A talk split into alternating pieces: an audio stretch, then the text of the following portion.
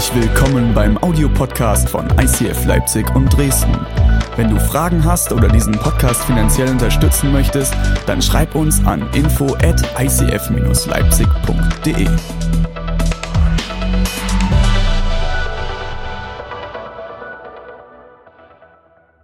Er kennt deinen Namen. Er kennt deine Ängste. Er attackiert deine Gedanken mit Zweifel, Unsicherheit, Lügen.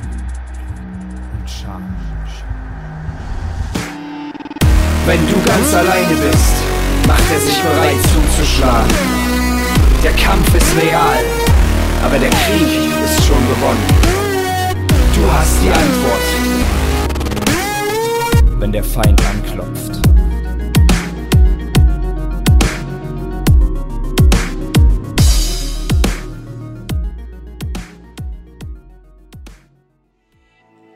Ohren gespitzt. Wir sind heute im letzten Teil der Predigtserie, wenn der Feind anklopft. Und wir haben in der letzten Woche haben wir uns ganz viel damit äh, auseinandergesetzt, wie der Feind denn tickt. Gar nicht, um ihm mehr Bedeutung einzuräumen, sondern um herauszufinden, okay, was sind seine Strategien? Wie tickt er denn? Und wie, wir, wie können wir reagieren, wenn er anklopft? Wir haben uns damit auseinandergesetzt, wo er herkommt, wer er ist. Wir haben uns auseinandergesetzt, dass er Lügen und Anschuldigungen verwendet und wie wir damit umgehen können. Geht's euch gut? Seid ihr ermutigt von den letzten zwei Wochen? Ein paar waren da. Es war krass, es war herausfordernd und super, super spannend. Und heute wird's auch noch mal richtig spannend als Abschluss von der Serie. Und wir steigen jetzt direkt ein mit dem Bibeltext. Und ich ermutige dich, zuck dein Handy, zuck deinen Schreibblock, schreib mit, mach dir Notizen, damit es nicht verfliegt, sondern damit du auch in der Woche noch damit arbeiten kannst. Okay, es geht los. 1. Petrus 5, 5 bis 9. Ihr alle sollt einander demütig dienen, denn Gott stellt sich den Stolzen entgegen, den Demütigen aber schenkt er Gnade. Deshalb beugt euch demütig unter, den, unter die Hand Gottes, dann wird er euch ehren, wenn die Zeit dafür gekommen ist. Überlasst all eure Sorgen Gott, denn er sorgt sich um alles, was euch betrifft. Seid besonnen und wachsam und jederzeit auf einen Angriff durch den Teufel, eurem Feind, gefasst. Wie ein brüllender Löwe streift er umher und sucht nach einem Opfer, das er verschlingen kann. Ihm sollt ihr durch euren festen Glauben widerstehen. Gott, ich danke dir, dass du heute hier bist, dass du was vorbereitet hast für jeden von uns, dass du mich gebrauchst als dein Sprachrohr. Ich danke dir, Gott, dass du heute hier etwas neu machen willst, neue Türen öffnen möchtest. Und ich danke dir, dass wir heute auch mutig rausgehen werden. Amen. Vielen Dank, Niki. Ein Applaus für Niki. Danke dir. Okay, wer letzte Woche da war, hat schon so ein paar Anekdoten und Geschichten von mir und meinem Mann Reimer gehört. Ich werde heute damit weitermachen. Ihr lernt mich jetzt richtig kennen. Ihr lernt mich jetzt richtig kennen. Bin jetzt so oft beim Predigen. Super cool. Oh, es macht so Spaß. Okay, folgende Situation. Ich bin mit Reimer zusammengezogen und wir haben uns überlegt, wie gehen wir denn mit dem Haushalt um? Wie machen wir das denn? Wer putzt? Wer bringt den Müll raus? Wer macht das Bad? Wie, auf was hat er denn Lust? Auf was habe ich denn Lust? Da fing es schon an. Und die, die Entscheidung nach dieser Diskussion war, okay, er macht Müll. Ja, sehr gut. Ich mache so ein bisschen den Kleinkram, also zu die Staubwischen und Bad sauber machen. Und wir zusammen helfen uns bei den Flächen, also Staubsaugen oder Wischen. Ist das schon mal gut, ne? Viel Kompromiss, beide zusammen, ein Team.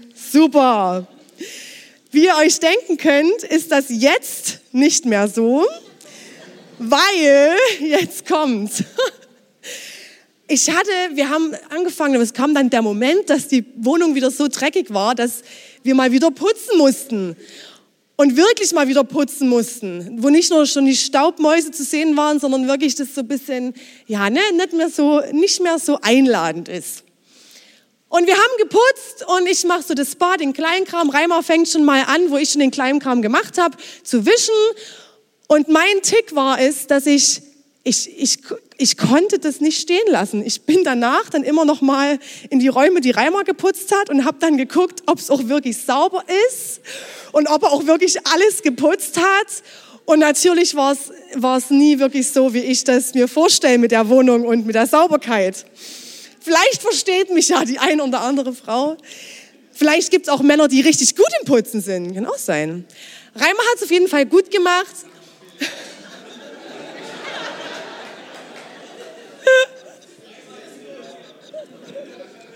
Okay, es gibt anscheinend Männer, die richtig gut da sind.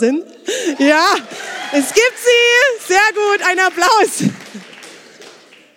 Okay, und ich hatte den Tick, dass ich ihm halt immer nachgerannt bin. Natürlich ist jetzt das Endresultat gewesen, dass er sagt, ey, mach doch dein Scheiß alleine, ey. Putz halt alleine. Wenn du eh denkst, du machst schneller und besser, dann lass ich's. Ja, ich putze jetzt und wische.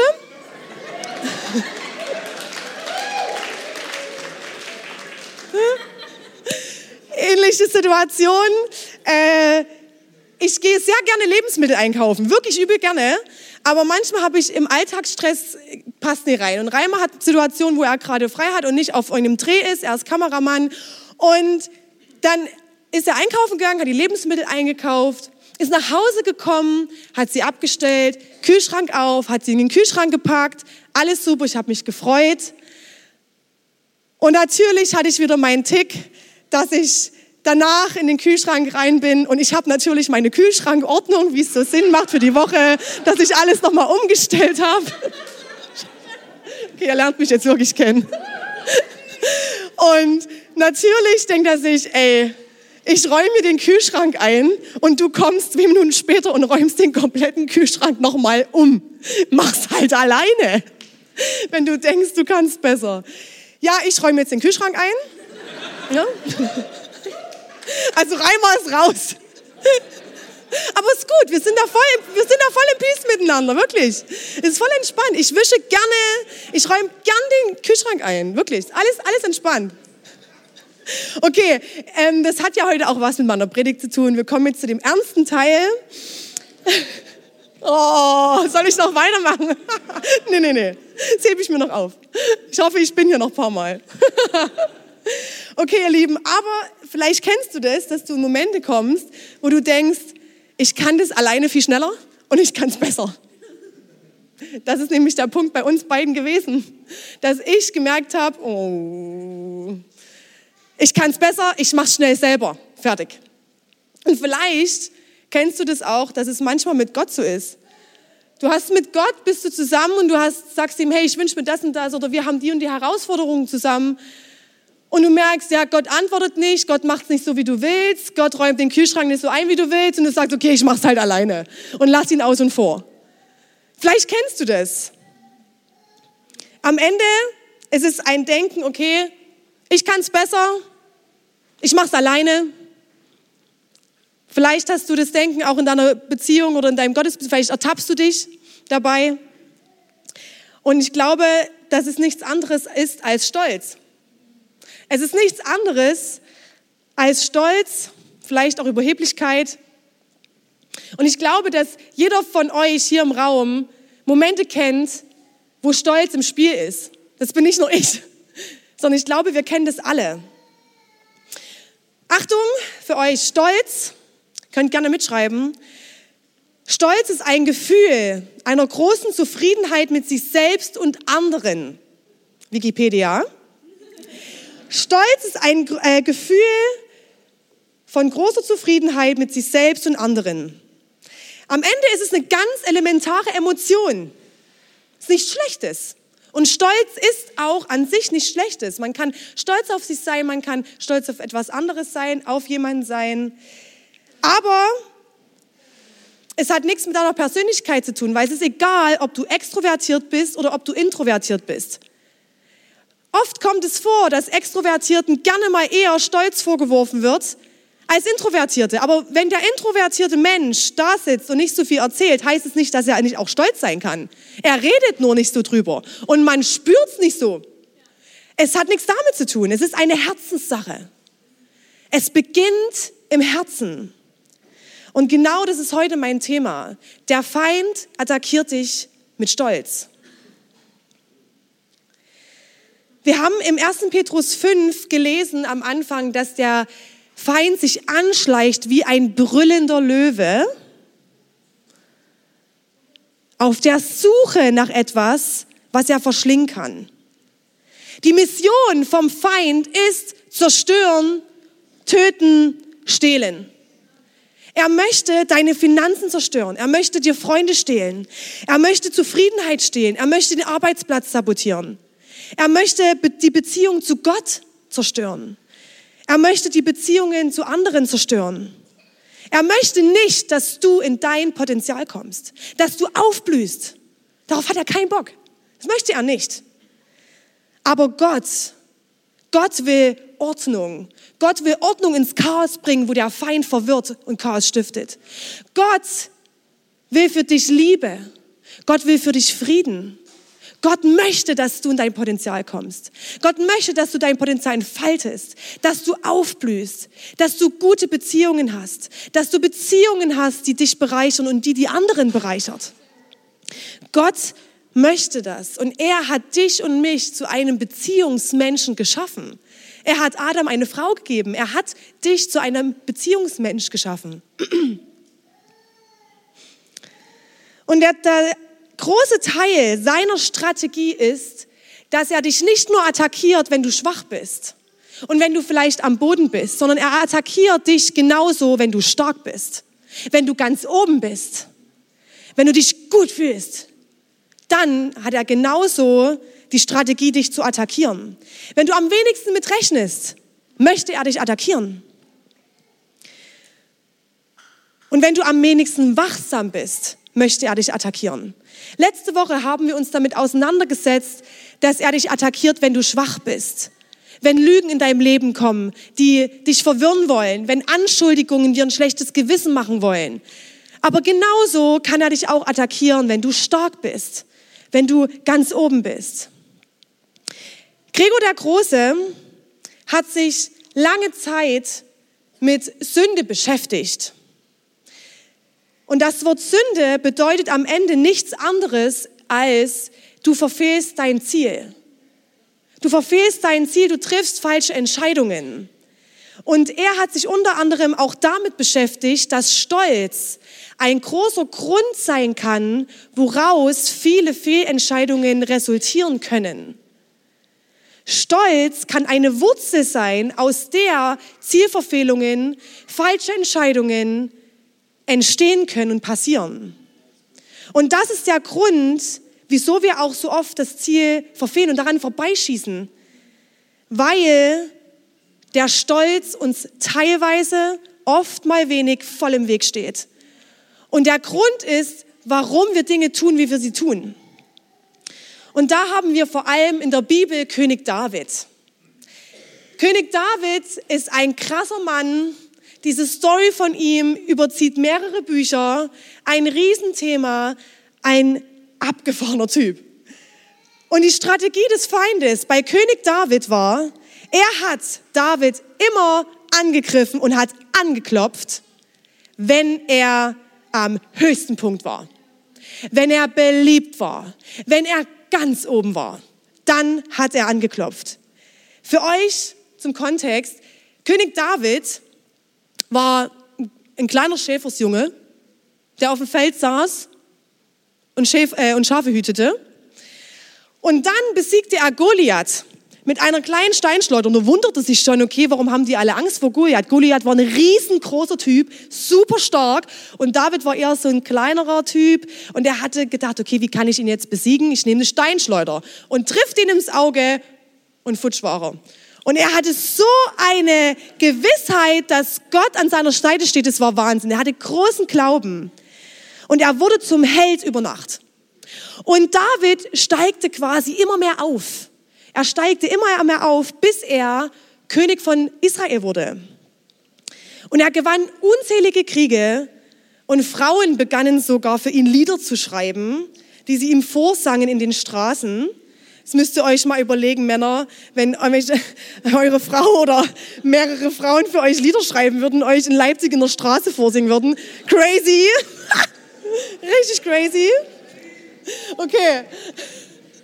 Aber König David ist nicht gestolpert, als er schwach war.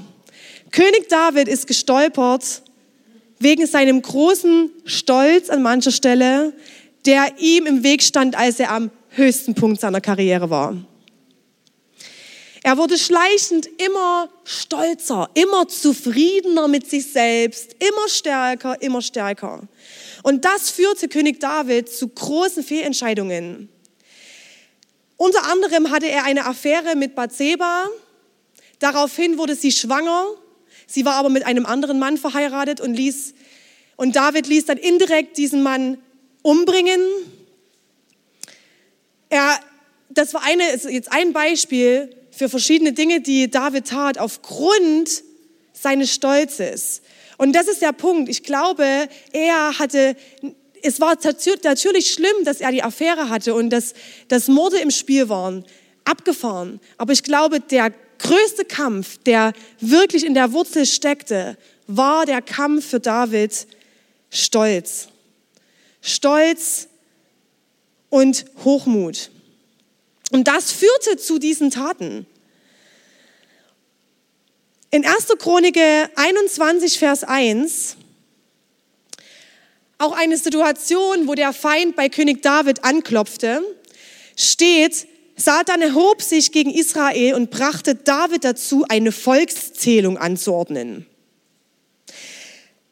Der Feind klopfte an, als David super erfolgreich war. Und sein Argument war, David, guck dir doch mal an, wie mächtig du bist. Dieses Volk, diese Hunderte von Menschen folgen dir.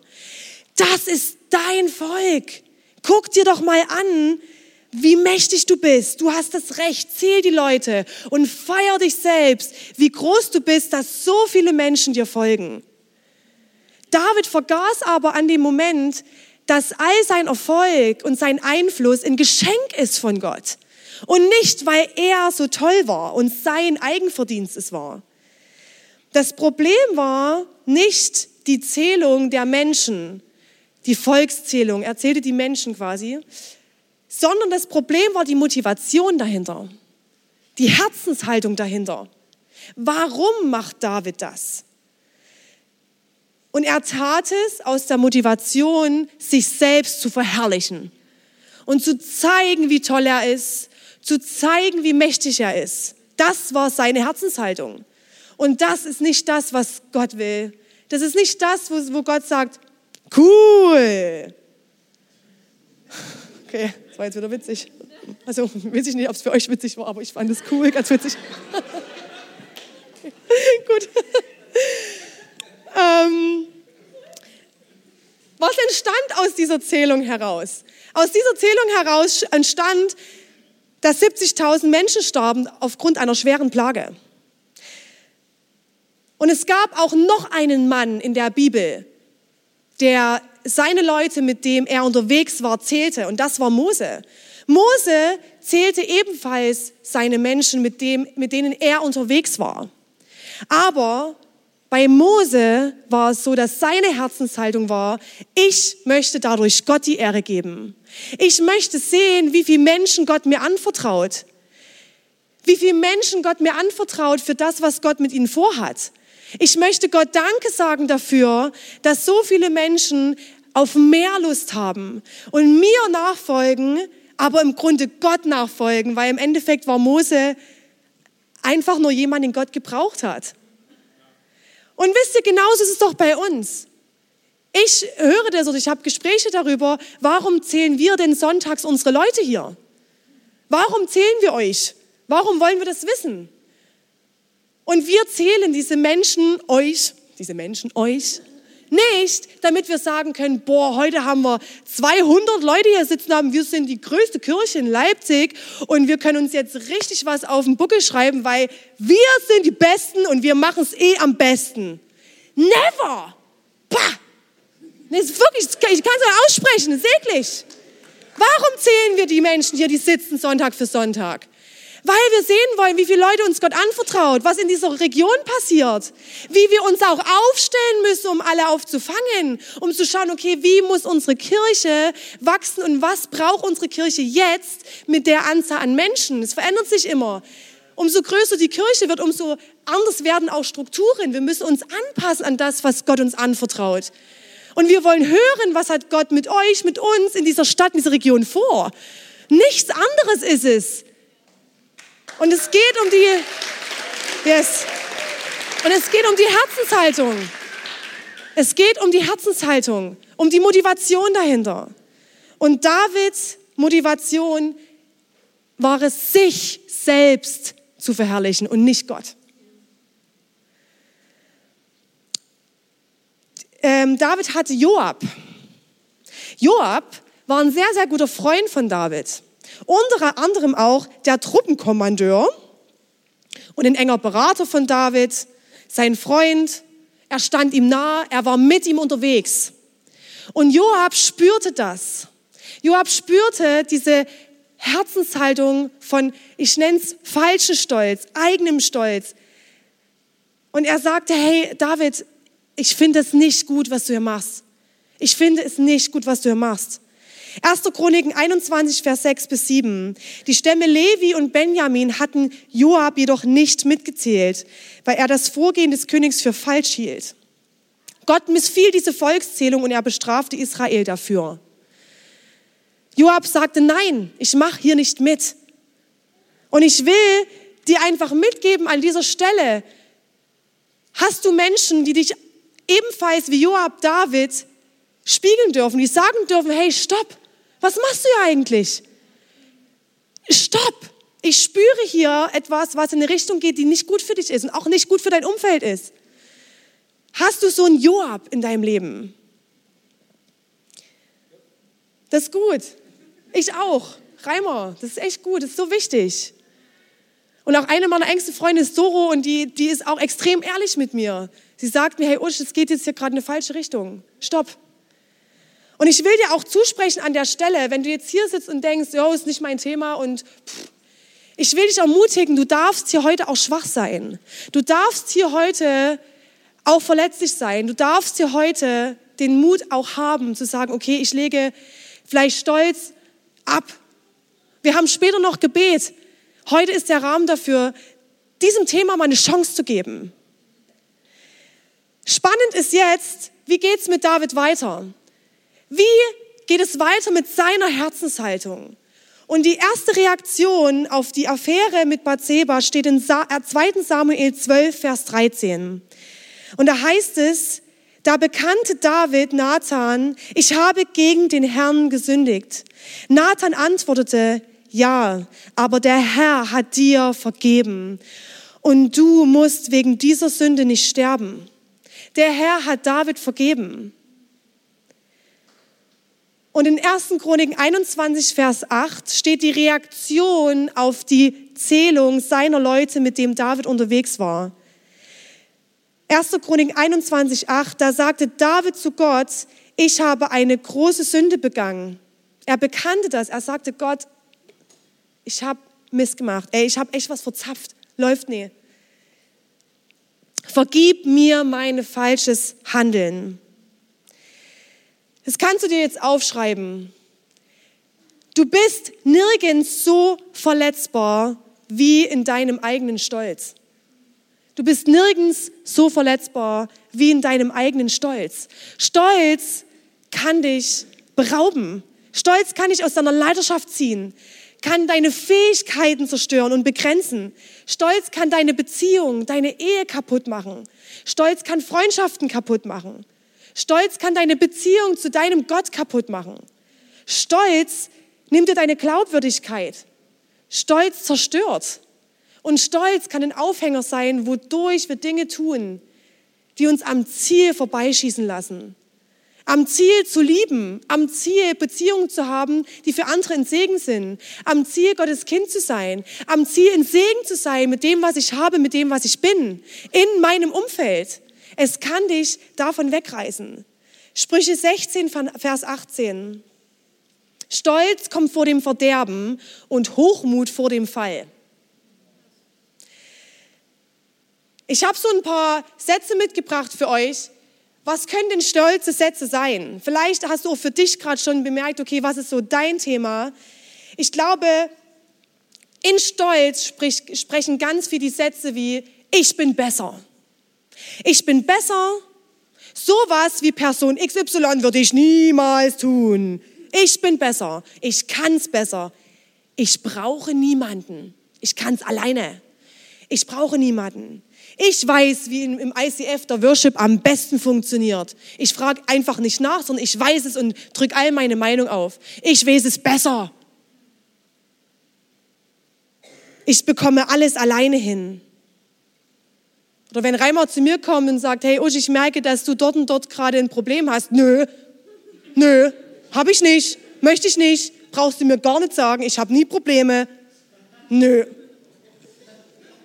Oder ich habe, oder äh, äh, wir haben in, in eine Diskussion über unseren Kühlschrank und ich sage, nö, ich muss mich doch nicht bei dir entschuldigen, nur dass ich da so einen Tick habe und die ganze Zeit ihm seine Arbeit wegnehme, die er ja noch gerne macht. Ich entschuldige mich nicht. Deine Schuld. Ich kenne doch die Bibel, ich weiß doch alles besser, du hast mir nichts zu sagen. Ich bin jede Woche in der Kirche, ich, ich kann's, ich bin's, ich verdiene es, nicht du, nicht du, nicht er, nicht mein Nachbar, nicht mein Arbeitskollege. Ich habe so lange dafür geackert, ich verdiene es und nicht du. Vielleicht kommen, kommen wir in den Moment, vielleicht kennst du das auch, und ich spüre innerlich, ich habe ein Problem mit Stolz, aber würde es niemals jemandem erzählen, auch nicht meinem Joab, Reimer oder Doro oder was auch dein Freund ist, mit dem du das besprechen würdest. Nicht mal dem. Ich muss ja meinen Ruf bewahren. Ich muss ja meinen Ruf bewahren. Das ist doch schwach. Ich zeige dann Schwäche. Ich würde mich aber doch nicht schwach zeigen wollen. Ich bin doch jemand. Ich brauche niemand, ich brauche keinen Reimer, keine Doro, ich brauche meine Eltern nicht, meine Freunde nicht, niemand. Schon wenn ihr das hört, spürt ihr nicht auch, das kann doch gar nicht gut gehen. Das kann doch gar nicht gut gehen. Wir sind für Gemeinschaft geschaffen. Wir sind für Gemeinschaft geschaffen, die für mehr bestimmt ist, als nur sich um sich selbst zu drehen. Wir sind für mehr bestimmt, als nur ich, ich, ich. Wir begrenzen uns um unsere eigenen, um unsere eigenen Talente, um unsere eigenen Möglichkeiten, wenn wir so denken. Ich nehme euch jetzt in, in ein Zeugnis mit rein von mir, wie ich in den letzten Monaten Stolz erlebt habe.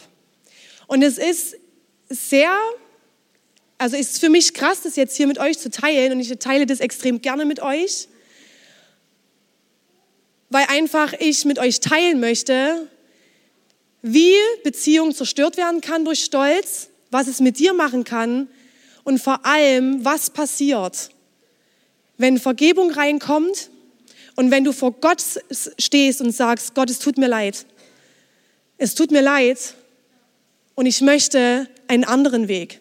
Ich möchte nicht, dass der Feind ständig mit Stolz anklopft, mich verwirrt und meine Beziehungen zerstört. Nein, ich weiß, dass du die Wahrheit bist, Gott.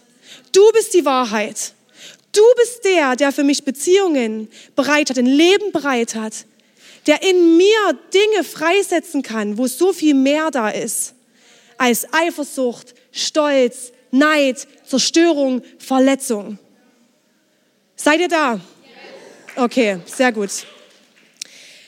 Ähm, ich erzähle euch von mir und Dana. Dana ist bei uns in der Kirche seit einer ganzen Weile jetzt schon. Und Deborah und René haben schon sehr lange jetzt sich in Dana investiert. Sie sind mit ihr Wege gegangen, sie haben sich zusammen getroffen, sie haben ein Treffen gehabt, haben miteinander gesprochen, haben sich ihre Geschichte erzählt. Und sie haben in Dana extremes Potenzial gesehen. Und Deborah und äh, René haben daran festgehalten und sie haben das mit uns ganze Zeit parallel im Leitungsteam besprochen, was sie für einen Eindruck haben, wie sie dazu stehen. Und wir haben zusammen im Leitungsteam genau die Entscheidung getroffen, haben gesagt, hey, Deborah und René, genau das sehen wir auch. Genau das sehen wir auch. Wir finden das extrem cool, dass Dana da ist. Und wir haben im Leitungsteam zusammen entschieden, dass wir Schritte gehen gemeinsam. Mit Dana zusammen. Und wir haben ihr immer mehr Projekte gegeben, die auch extrem gut liefen, wo sie sich auch bewiesen hat, dass sie, dass sie einfach schon Erfahrung auch mitbringt und dass sie das echt gut macht. Und wir haben ihr mehr an die Hand gegeben. Und haben ihr mehr gegeben und haben gesagt, hey Dana, hier magst du nicht in Bereich leiten, magst du, magst du nicht die, die Halle-Community mittragen, mitleiten, prägen, magst du nicht dein Herz, wo du auch selbst aus Halle kommst, dort reingeben? Und Dana hat gesagt, ja, geil, mach ich, cool, ist genau mein Ding. Oh Mann, dass Gott mir das gibt, Hammer. Yes, danke.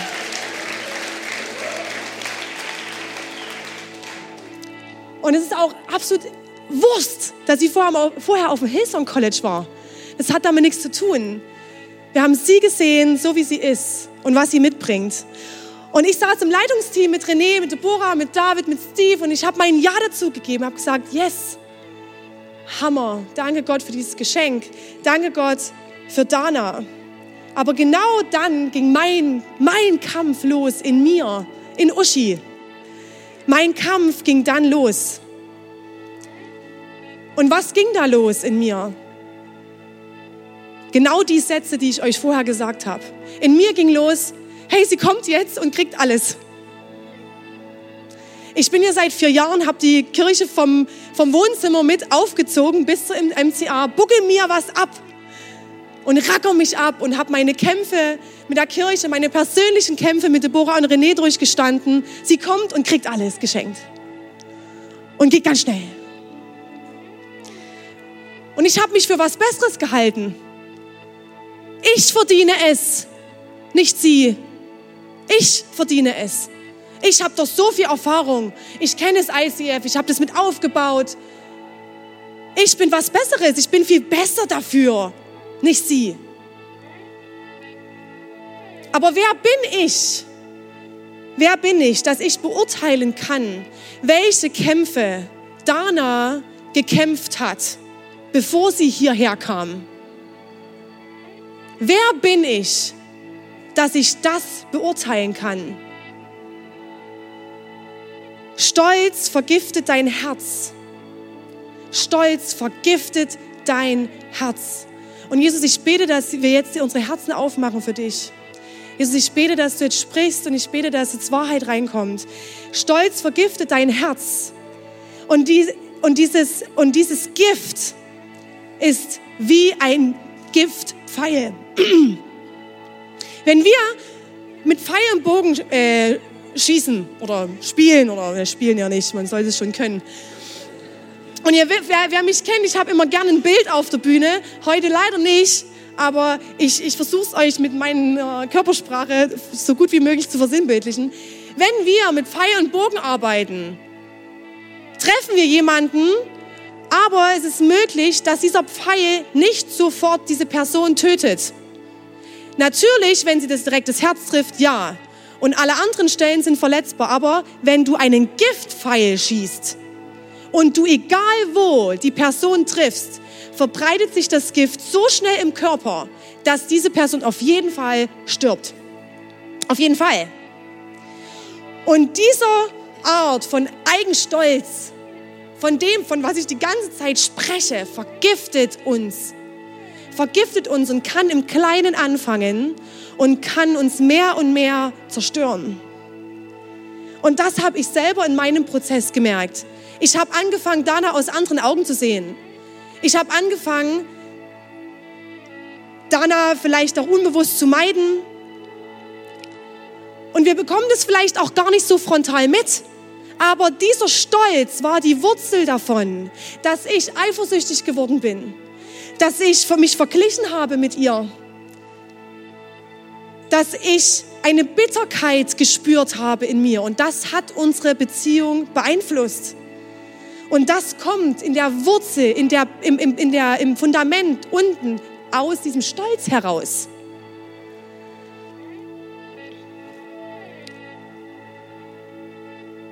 Wenn du Stolz in deinem Herzen Raum gibst, dann wird es andere Personen zerstören, du verlierst Personen. Du verlierst sie. In Jakobus 4, Vers 6 bis 8 und Vers 10 lesen wir, weil Gott gnädig ist, gibt er uns immer mehr Kraft, solche Begierden zu widerstehen. So heißt es auch in der Schrift, Gott stellt sich den Stolzen entgegen, den Demütigen aber schenkt er Gnade. Deshalb ordnet euren Willen Gott unter, widersteht, widersteht dem Teufel und er wird euch verlassen. Kommt zu Gott und Gott wird euch entgegenkommen. Wascht euch die Hände, ihr Sünder, reinigt eure Herzen, ihr Zweifler. Wenn ihr eure Schuld vor dem Herrn eingesteht, wird er euch wieder aufrichten. Das ist absolute Mil Militärsprache. Absolut. Widersteht bedeutet mit aller Armee voraus. Wir treten dem Kampf entgegen. Wie wir, wie wir widerstehen. Bist du kampfbereit? Bist du kampfbereit? Bist du kampfbereit? Ja, Mann! Ja! In diesem Vers kommt Demut vor und dazu möchte ich jetzt mit euch noch kommen. Stolz sagt nämlich, ich brauche Gott nicht. Ich bin besser, ich bin gut, ich bin der Beste. Demut sagt, ich brauche Gott. Ich schaffe es nicht allein. Ich brauche Gott. Der Feind sagt, ich will, ich will, ich will, ich will. Aber Jesus sagt, dein Wille, dein Wille geschehe. Ihr müsst euch mal überlegen, Jesus saß im Garten Gethsemane. Er saß im Garten Gethsemane, kurz bevor er gekreuzigt wurde. Und er saß dort, betete unter Schweiß und unter Tränen und unter Blut und sagte, warum, warum lässt du das zu? Ich habe da drauf keinen Bock. Sorry, aber das überfordert mich auch echt arg. Das ist absolut harmlos, was ich hier gerade sage. Gott, ich will das nicht. Hallo, ich werde gleich gekreuzigt. Und wisst ihr, was dann passiert?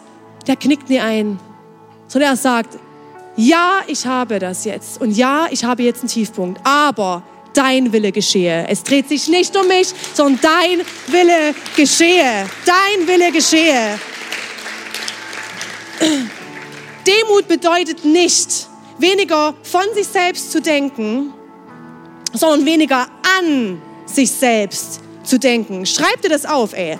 Demut bedeutet nicht, weniger von sich selbst zu denken, sondern weniger an sich selbst zu denken. Es ist keine Körperhaltung, es ist keines, ich mache mich klein. Demut heißt, ich habe Mut, Gott zu gefallen. Und das Stärkste ist, wenn wir uns in die Abhängigkeit von Gott begeben. Das Stärkste ist, wenn wir sagen, Gott, dein Wille geschehe und du hast den besten Plan für mich. Stell Gott an erste Stelle.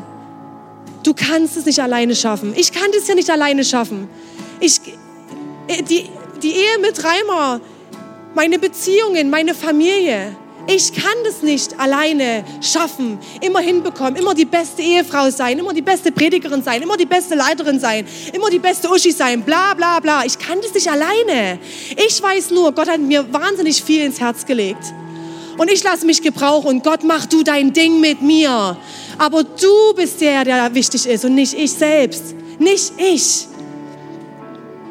Mit und durch die Kraft von ihm kann ich reagieren, wenn der Feind anklopft. Und kannst du reagieren, wenn der Feind anklopft. Wenn ich Gott nicht an erste Stelle setze in meinem Leben, dann heißt es ja umgedreht, ich bin unabhängig von dir, Gott. Demut heißt aber, ich mache mich abhängig von Gott. Ich mache mich abhängig. Er leitet mich. Er ist mein Freund. Er entlarvt Lügen. Er hat Wahrheit bereit. Er ist mein Anwalt, der sagt, nein, diese Anschuldigungen nehme ich dir weg. Du bist frei. Du machst neu. Und ich sage, Gott, ich brauche dich für meine Entscheidungen, für mein Leben, für meine Gedanken. Sagt mal alle zusammen, ich brauche Gott. Sag's noch mal. Ja, das macht was. Wenn ihr das selber sagt, das macht was mit euch. Ich brauche Gott. Du brauchst Gott. Du bist nie schwächer, wenn du voller Stolz bist. Du bist nie schwächer, wenn du voller Stolz bist. Du bist nie stärker, wenn du Gott an erste Stelle stellst. Wir hatten jede Woche Action Steps. Und diese Woche haben wir den Action Step 1, den ersten Action Step. Kannst du dir gerne jetzt abfotografieren oder mitschreiben. Lies Johannes 13, 1, 20 bis 20 und mach dir bewusst, wie Jesus Demut vorgelebt hat. Und der zweite Action Step ist Psalm 73 und mach dir bewusst, wie wertlos ein ungesunder Stolz ist. Fotografiert es euch ab, schreibt es euch auf. Wir machen das, damit ihr nochmal in der Folgewoche jetzt nochmal dem nachgehen könnt. Und in der letzten Woche habe ich euch einen Action Step, Action, oh, Action, Action Step, ja, jetzt lief's, Action Step, Action Step, ja, jetzt läuft, Action Step mitgegeben, dass ihr Epheser 6 lesen sollt. Und im Epheser 6 ist ganz klar aufgeschrieben, was Gott für dich bereit hat, wenn der Feind anklopft. Wenn Lügen kommen, wenn Anschuldigungen kommen, wenn Stolz kommt. Was passiert, wenn wir die Bibel aufmachen und wirklich dieser, diesem Wort mal Macht geben? Dann erkennen wir, und das spreche ich dir jetzt zu, dass du einen Glauben hast und einen Glauben einnehmen darfst, der dir zeigt, ich stelle mich dem Feind gegenüber. Du hast den Glauben. Du hast Wahrheit an der Seite. Gott hat Wahrheit für dich bereit, die Lügen entlarvt. Gott hat Gerechtigkeit für dich bereit, die sagt, hey, du bist freigesprochen, dir ist vergeben, du bist neu. Gott hat für dich Rettung bereit, Rettung und Schutz für deine Gedanken, für deine Gedanken, die dir einen Streich spielen wollen. Gott hat für dich die Bibel bereit, sein Wort, was die größte Waffe ist, die Angriffswaffe, mit der wir dem Feind entgegenspielen können. Weniger von mir, mehr von dir, Gott. Mehr von dir, mehr von deiner Gerechtigkeit, von deiner Liebe, von deiner Wahrheit. Mehr von dir. Was ist passiert mit mir? Ich habe das gemerkt, wie ich mit Dana umgegangen bin. Ich habe gemerkt, was passiert ist. Ich habe gemerkt, wie ich sie sehe, wenn wir zusammenarbeiten, wenn wir uns sehen. Und ich, hab, ich bin zu Gott und habe gesagt, Gott, irgendwas läuft hier falsch. Ich habe gesagt, Gott, es tut mir leid. Es tut mir leid, dass ich solche ekelhaften, eifersüchtigen Gedanken äh, darüber hatte, dass hier eine Person herkommt, die absolut voll ist mit Talenten, die ein Riesensegen ist für Halle, die ihre Kämpfe gelebt hat, die ich vielleicht nicht weiß. Gott, es tut mir leid für diese Gedanken. Und ich habe das mit meinem Gott geklärt und ich bin zu meinem Leiter und nicht zu irgendjemandem in meinem Team. Ich bin zu meinem Leiter und habe zu René gesagt, der mein nächster Leiter ist. René, ich habe dort echt ein Problem. Ich habe es bekannt. Ich habe das an, ans Licht gebracht und dem Raum gegeben. Und ich habe es ans Kreuz gebracht. Genau das, was wir heute hier machen wollen. Ich habe gesagt, Gott, ich gebe dir diesen, diese Gedanken. Ich gebe dir diese Gedanken. Ich gebe dir diese Eifersucht. Ich gebe dir diese ungesunden Stolz. Und ich lege es ans Kreuz. Und es bleibt dort, weil ich weiß, dass du genau für diese, für diese Gedanken gestorben bist. Und dann bin ich zu Dana gegangen und habe mich bei ihr entschuldigt und habe gesagt, Dana, vergib mir vergib mir. Ich habe keinen Bock, dass wir uns aus Bitterkeit begegnen. Ich habe keinen Bock, dass ich im Meeting neben dir sitze und die ganze Zeit denke, toll, ich will das, ich habe das verdient. Was ist denn das? Das ist doch Quatsch. Du bist ein Geschenk. Du bist ein Geschenk. Du bist ein Geschenk, okay?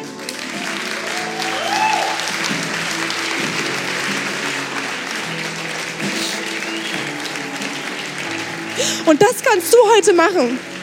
Das kannst du heute machen. Du kannst, wo du merkst, hey, ich habe in Beziehungen, habe ich so ungesunden Stolz in mir, Bitterkeit, Eifersucht, Hass, Neid.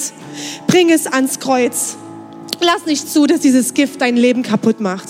Bring es ans Kreuz und lass dem Feind keinen Raum mehr. Komm zum Kreuz. Lass dann für dich beten. Wir haben heute Abendmahl als Abschluss der Serie. Und in der Zeit wird auch die ganze Zeit der Worship dabei sein. Und dieses Abendmahl ist ein Gemeinschaftsmahl, weil wir sind Beziehungsmenschen. Es ist ein Gemeinschaftsmahl. Klär deine Sache mit Gott. Und dann geh mit jemand dahin und kümmere dich um deine Beziehung zu Jesus und um deine Beziehung zu Gott. Lasst uns miteinander aufstehen.